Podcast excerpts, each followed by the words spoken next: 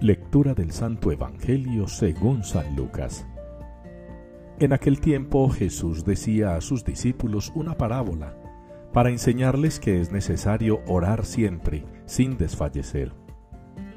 Había un juez en una ciudad que ni temía a Dios ni le importaban los hombres. En aquella ciudad había una viuda que solía ir a decirle, Hazme justicia frente a mi adversario por algún tiempo se estuvo negando, pero después se dijo a sí mismo, Aunque ni temo a Dios ni me importan los hombres, como esta viuda me está molestando, le voy a hacer justicia, no sea que siga viniendo a cada momento a importunarme.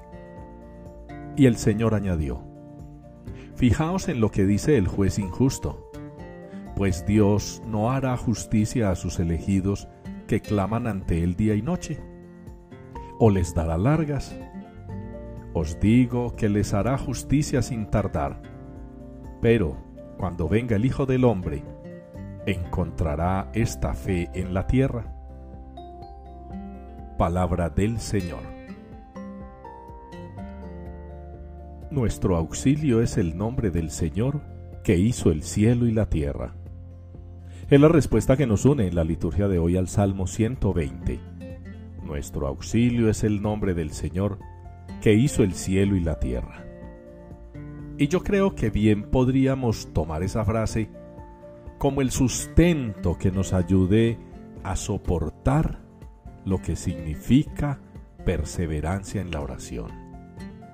Cuando uno está convencido de que el Señor es el auxilio, de que el Señor es la salvación, de que el Señor es la respuesta a todas nuestras inquietudes, Solo con ese convencimiento podremos llegar a tener tanta fe o una fe suficiente para perseverar en la oración. Ya el Señor en el Evangelio, en esa sentencia final, nos lo hace saber. Cuando venga el Hijo del Hombre, encontrará esta fe en la tierra. Y es lo que tenemos que alimentar, es lo que tenemos que fortalecer, la fe. Una fe que nos ayude en una oración de esas oraciones que son espirituales, que son de comunicación interior con el Señor, pero también la oración del día a día, la oración práctica, la oración en la acción, trabajar, predicar, exhortar. El apóstol en la segunda lectura así nos lo recuerda.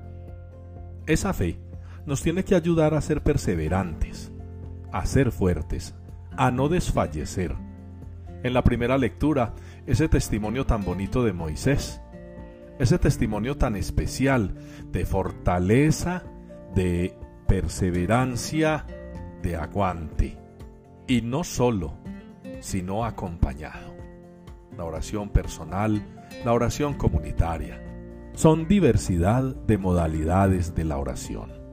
Ninguna puede ser útil si no está acompañada de la fe y ninguna puede ser tan valiosa si no está acompañada de la acción.